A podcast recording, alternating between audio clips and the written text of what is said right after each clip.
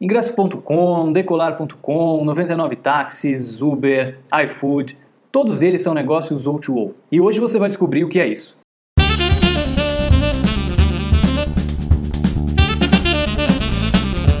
O2O significa online to offline e é um termo bastante usado por empresas de tecnologia da China e vem se disseminando pelo mundo.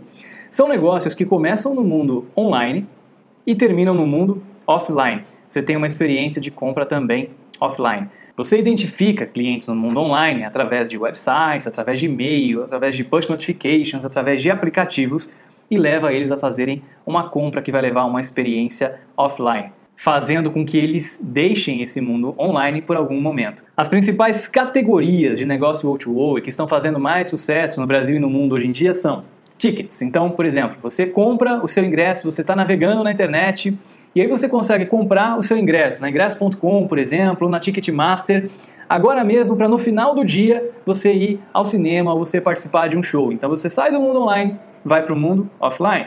Você pode também, por exemplo, você pode também estar tá navegando na internet e de repente você reserva um hotel numa cidade próxima que você pode fazer um passeio. Então você sai da internet e vai viajar. Você usa o decolar.com para comprar, por exemplo, passagens, reservar hotéis, hotel urbano e tantos outros serviços desse nicho também. Você pode fazer uma compra coletiva. Você pode, por exemplo, ver que tem uma oferta no Peixe Urbano ou no Groupon, num restaurante próximo da sua casa, com um desconto muito legal e jantar naquele restaurante.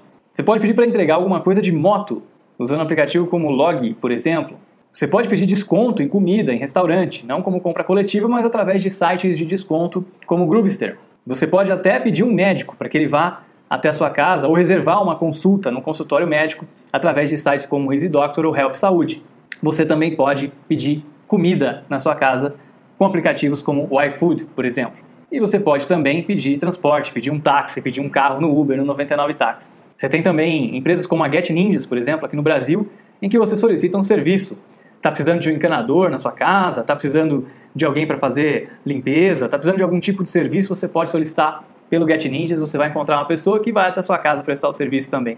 Então percebe que são vários aplicativos que você vai utilizar online e que vão te trazer uma experiência offline. Na China, a gente consegue ver esse mercado bastante avançado.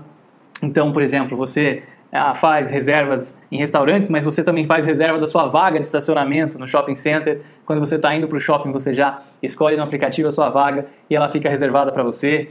Você faz reserva no salão de cabeleireiro e por aí vai. Tem vários outros tipos de serviço que você já consegue utilizar através dessa experiência online to offline O2O.